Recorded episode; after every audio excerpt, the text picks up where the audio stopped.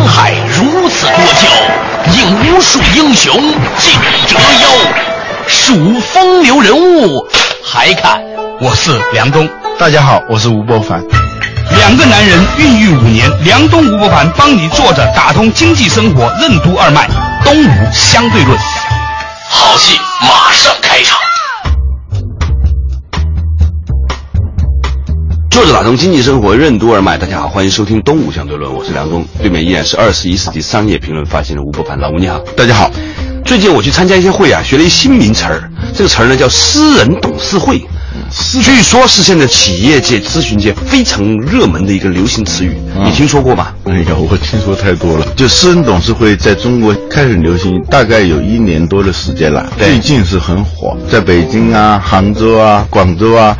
都好多这种私人董事会，听起来很容易引起误解，以为跟董事会有什么太大关系。它其实是一个虚拟董事会。嗯，比如说我、你再找几个单数的啊，嗯，那董事会都是单数的嘛。嗯嗯，七个人、九个人，程序是这样的，就是有一个人在主持，他有他的主持艺术啊，就他需要不偏不倚去引导，不要去干预这个内容。嗯，七个人就每个人提一个问题，你的问题是。带有相当普遍性的，那么感兴趣的人就会比较多嘛。最后呢，就看谁的问题感兴趣的人多，嗯，那么就讨论你的问题。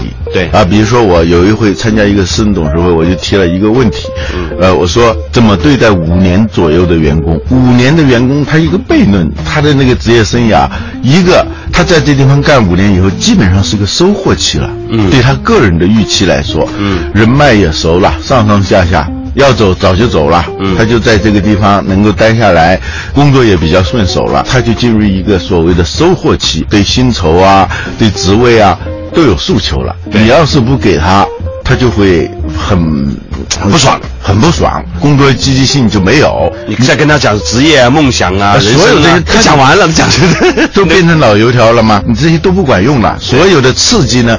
所有的激励呢，在某种程度上都成了那个零激励和负激励了。啊。就零激励就是说奖金给你，他认为应该的啊，或者是讲职业梦想、人生理想，他就觉得你扯。啊。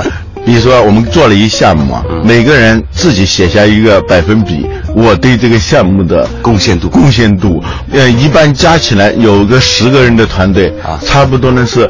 加起来那个数呢是百分之四百啊，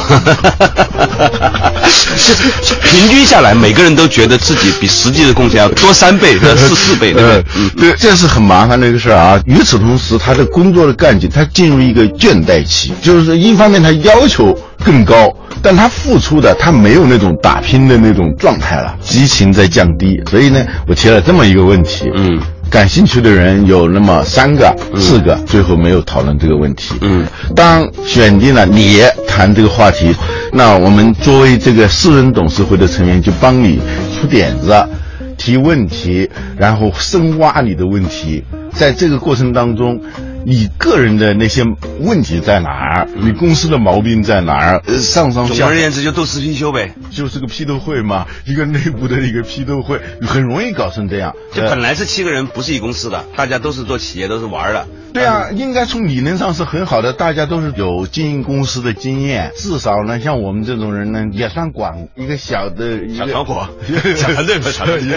对，他多多少少他有这种管理经验啊，有的还加上学点什么。理论什么的哈，总是有的话说，但说别人的事情的时候，话都特别多，说的都特别细。实际上，私人董事会呢，他利用的就是人这一点。有一个试验嘛，说你认为你的公司目前面对移动互联网，你该怎么做？嗯。你往往是说不出太多的东西出来，因为你顾虑好多东西啊。对，一想起马上就想起老板对我不是太那个支持啊，我的那个副手也不是那么得力啊，下面的人怎么怎么就有很多那种困难，你就说不出来一个什么所以然来。你觉得那些东西是很难改变的，但是换一个话题。说对方的某一个公司，你朋友的公司，你了解的某个人的那个公司的移动互联网战略，你马上就滔滔不绝。对自己呢，都是在活该的状态；对别人嘛，都是应该的状态。嗯，这个应了那句话，就是说人自愚呢，察人则明。再蠢的人看别人都是清楚了，是吧？嗯。再聪明的人呢，察己则昏嘛。所以他就用别的人的视角、别的人的这个立场来为你的公司做诊断，这本来是好的。如果整个流程控制的很好的话，它的的确确呢，它能够达到一个。相互学习，你在说别人的问题的时候，你也会想到自己的问题。在这样一个比较平等的氛围里头呢，大家平心静气说一些事情，这比呢商学院里头你去上课，嗯，听跟你企业其实不搭界的嘛。尤其是那些老教授们啊，嗯他们基本上讲的是二十年前的事情。如果是咨询公司呢，表面上好像很搭界，其实呢，咨询公司都是这样的，都是。谈项目的时候，刚开始就诱导你签这个合同的时候，是一个挺有经验的人，嗯啊，几句话一弄，啊，让你觉得惊为天人啊，这个人是很有洞察力。但最后合同一签完，他都派两个刚刚毕业的 MBA 来跟你说那一套东西，所以往往这个效果也不好。问题就是，他会陷入到就人性的弱点啊，所以管理永远是在跟人性的弱点。打交道，有的是在跟人性的弱点作对，有的是在利用人性的弱点。总而言之，你控制不好这个人性的弱点，就会开始发作。发作以后，跟你的预期就完全不一样了。比如说刚开始预期的时候呢，是大家帮助大家，是吧？你别收我咨询费，我也别收你咨询费。但是时间在语言的操作过程当中啊，嗯，我们在讲别人的时候啊，无意识中会带出你是比较笨的，我是比较聪明的这样一个潜台词。那当然了，就是这个 潜台词实际上是可以分析的嘛，呃，实际上是可以解读出来的。有一种咨询方法就是讲情景规划。讲这个深度会谈，就深度的对话的里头，他有一种分析方法。你只要说一段话，对那边他一套分析方法，大量的潜台词，你都很吃惊的，嗯，自己都不知道的。有时候你随便说一段话，那些掌握一定技巧的人来跟你分析的话。他能知道你这里头潜台词，让你自己觉得很吃惊。我说了吗？透露了这么多信息吗？所以我们的潜台词，你自己是不觉得的，别人一听是能够听出来的。对，比如说上司跟下属啊，大人跟小孩啊，其实很多时候就透露很多潜台词。这里头呢，就是叫信号和噪音的问题。信号和噪音是通信学上的一个术语，发出一个信号的时候，它都会夹带噪音的。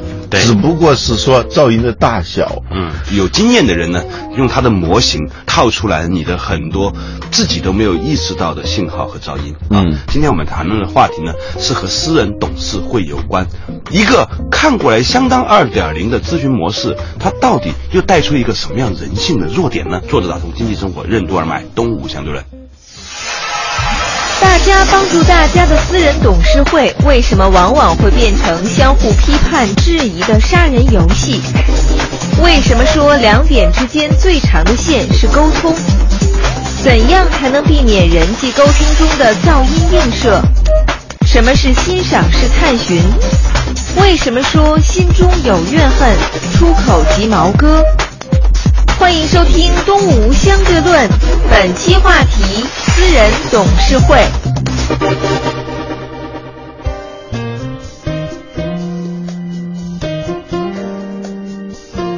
作者打通经济生活，任督二脉。大家好，欢迎收听《东吴相对论》，我是梁东。对面的依然是二十一世纪商业评论发行人吴伯凡。老吴你好，大家好。今天我们讲的这个话题啊，就是最近呢，在企业界内部呢，很流行一个玩意儿。这个玩意儿呢，叫私人董事会。听起来呢，蛮高大上的一个事情，其实本质上有点像玩杀人游戏。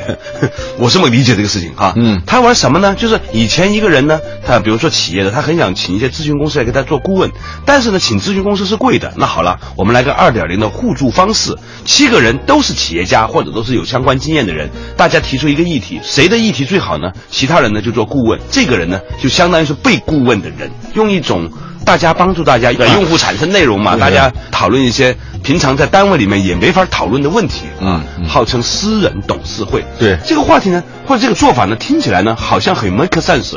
对啊，他这个确实在美国已经是很流行，确实也有一些成功的案例啊，要不然他怎么会流行起来呢？对，但是有些时候我在想，因为我有些时候目睹过一些这样的个案之后呢，我发现它也有个情景。就是当我们给别人提意见的时候吧，有意无意的自己也很努力的控制了，但是还是有意无意的传递出你比较笨，我比较聪明的这样的一种态度和信息。嗯，这种噪音呢，就是你自身携带，你自己不知道。对，然后对方的人接触到了。对话的人是马上就能感觉到的。所谓听话听音，就是要从这些显性信息里头听出各种更关键的隐性信息嘛。那么跟你的意图不相符的，你本来不想说这个东西的，至少是理智上不想说那些东西的，但你已经顺带说出来，那种东西叫噪音。如果你控制的不好的话，这个信噪比啊，就信号和噪音的比啊，比值就比较低。最后大家听到的是什么？是噪音，不是信号。就就问题就麻烦了。最后是噪音对噪音，是两个人或者几个人之间已经丧失了沟通的可能性。其实有个很重要的一个特征就是，大家说的话在对方听到的。都是他并不是想那么说的，但是他对方他那个解读，一个是他有一个框架了，他有个雷达了，嗯，他专门捕捉那些东西。你是不是在说我？父母跟小孩之间，嗯，容易产生这个。小孩他对你形成了一个认知框架的话，那么你说的每一句话，你想说的本意他都过滤掉了，不是本意的东西啊。他立即就接受了，你是在说我怎么怎么怎么。那么小孩他自然就是这个噪音对抗，这个噪音引发的是他内心的噪音，就是他本来他并没有说特别想跟你敌对啊，这个噪音它就激活了他的某种情绪和某种观点的话，那就反射回来，一旦反射回来，就把你本来其实已经有的那些东西啊。又给激活了，这变成一个映射游戏，就是放大，不停的放大。我们以前讲过，两个人对着打耳光，两个并不认识的人被那个资本主义国家那些警察抓住了以后，是吧？就让他们互相打。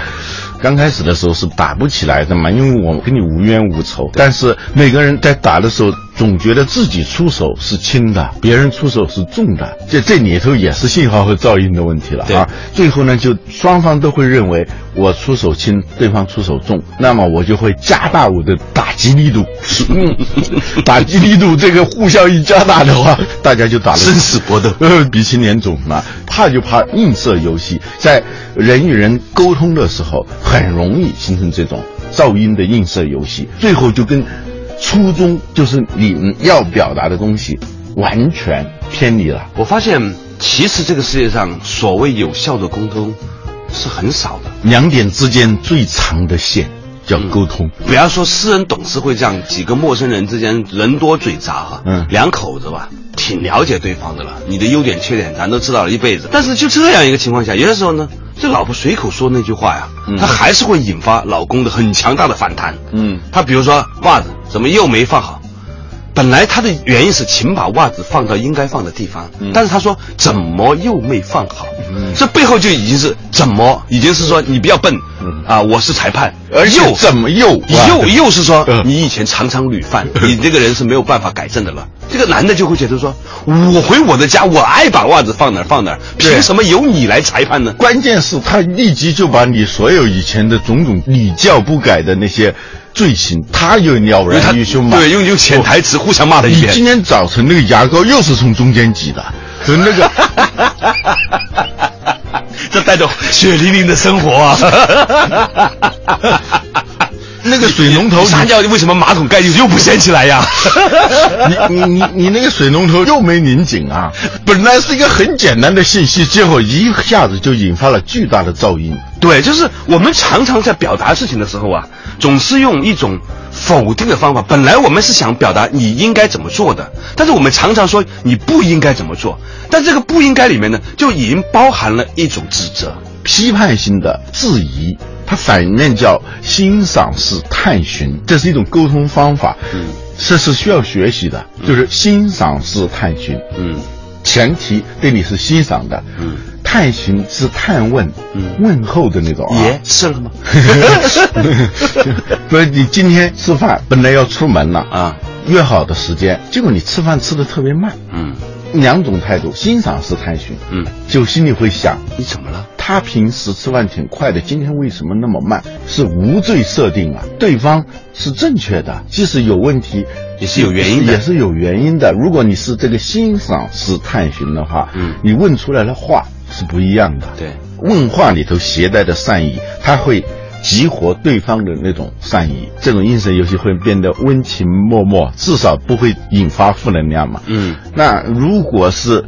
批判式的质疑，那就可怕了。嗯叫心中有怨恨，出口即矛戈，矛矛盾啊嗯，戈就是武器。对这个人要是不欣赏，你很质疑的时候，你开口就是刀怎么吃那么慢啊？表达的是一个情绪噪音，就是我后来发现呢，就是很多人本来很想表达一个正向的，或者只是一个中性的事件，但是他不会，你知道吗对他，？就问题是他这不会，这个不会，或者说他只会用那种质疑的方式去表达，原因是什么？原因是他小的时候啊就被他的父母是用这种方法来沟通和呵斥的。对小的时候他父母就说你是不对的，父母是对的。嗯，所以为什么说我们说父母要尊重小孩子呢？他的真正的那个力道或者他的意义在于说，帮你的儿子儿女儿加上了一个什么样的心智模式。这个对，嗯以后他去参加私人董事会的时候，他是给别人带来欢喜，他是能创造价值，嗯还是引发仇恨，甚至就引发更大的问题，全在最开始的时候，原生家庭父母对他的影响。嗯，这件事情很有意义，是吧？作者打通经济生活任督二脉，东吴相对论。很多私人董事会为什么最后都从解决问题的会议变成了宣泄情绪的会议？什么是习惯性防御？卓越领导者的重要特征之一，为什么是显得并不拥有权利？什么是私人董事会的路西法效应？欢迎继续收听《东吴相对论》，本期话题：私人董事会。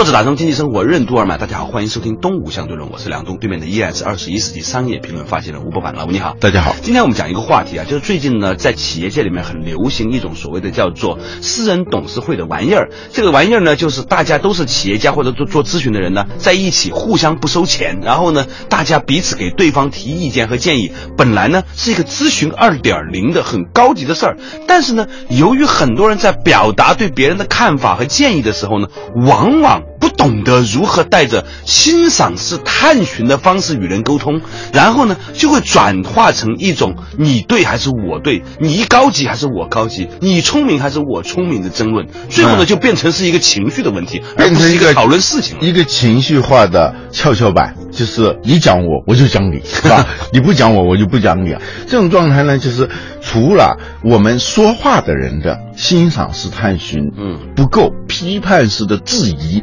居高临下的那种否定，习惯性的把别人的愚蠢用来支撑自己聪明的这样一种手段。尤其是啊，这个私人董事会，你知道，去的人啊多多少少他不是一般人嘛，是吧？对，平时说话他很少蹲下来说话的。卓越的领导者有很多特征，其中有一个特征叫表现出并不拥有权力的样子，嗯。就是他跟你见面的第一时刻就迅速的让你感觉到我不是在倚仗我的权利跟你交流对话，这种人其实并不多的啊。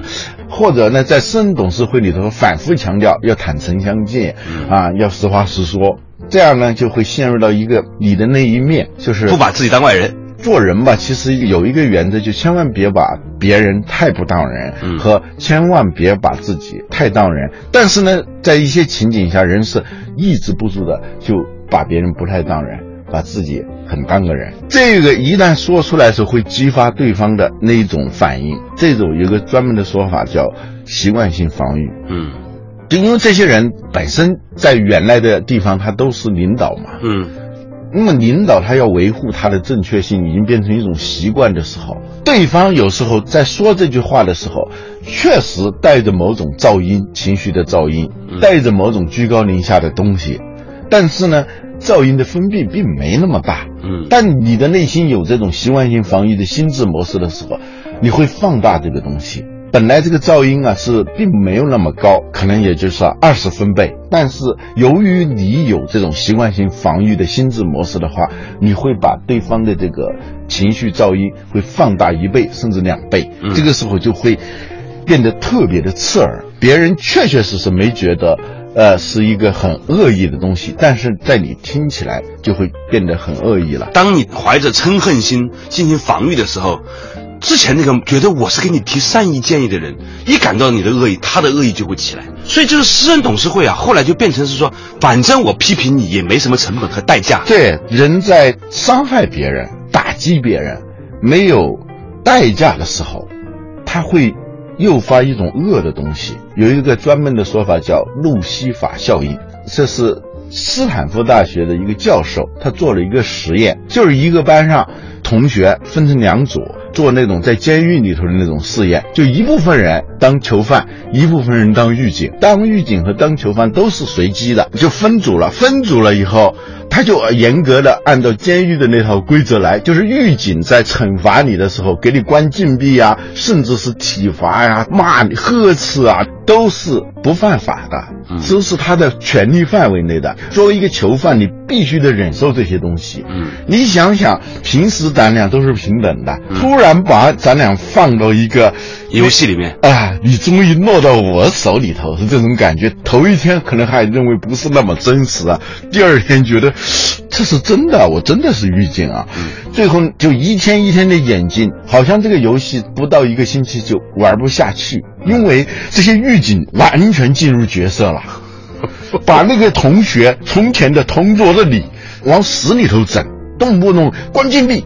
动不动就是这个特别恶劣的那种管制啊，嗯，那些犯人怎么办呢？那犯人在那种情况下，他是仇恨的嘛，那他也会想各种办法来整你嘛，对立情绪就越来越。关键是还有可能有一些犯人，他们就分化了，一些呢就准备投靠狱警。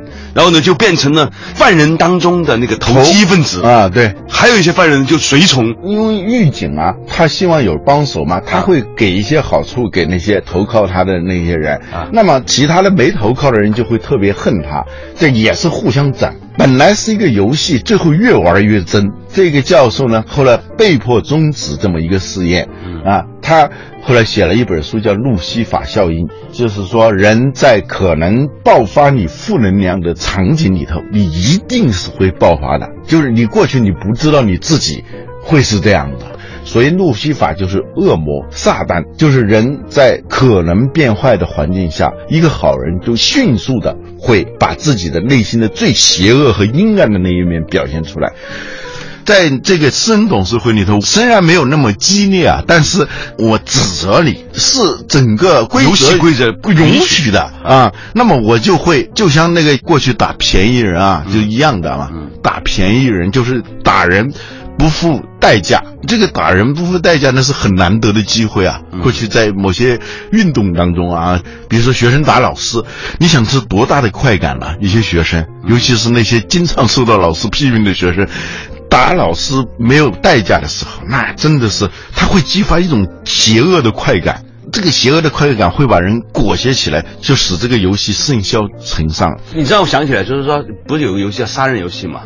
幸好这个杀人游戏啊，每一局呢，大家随时都在换，每次法官都可能是不同的人啊，每一次的这个警察也是不同的人。嗯，如果一晚上的杀人游戏全是这几个人演法官，全是这几个人演杀人犯的话，哇，那不用多长时间，每个人的角色感都很强了。这个事情就引发了另外一些讨论，这些讨论呢，可能就是关于我们到底有什么样的情景模式。和潜台词、剧本、主角色来设定我们的人生故事，这就是另外一个话题。今天呢，只是从这个简单的这个私人董事会的讨论里面，我们想和大家分享一个东西，就是不管我们在玩什么游戏的时候，我们要保持一颗觉察的心。你是不是在这个游戏过程当中不小心被激发出了你人性的恶的那一面？每一个人都有机会，关键是你是不是能够觉察。好了，感谢大家收听今天的东吴相对论，下期同一时间再见。本节目由二十一世纪传媒制作出品。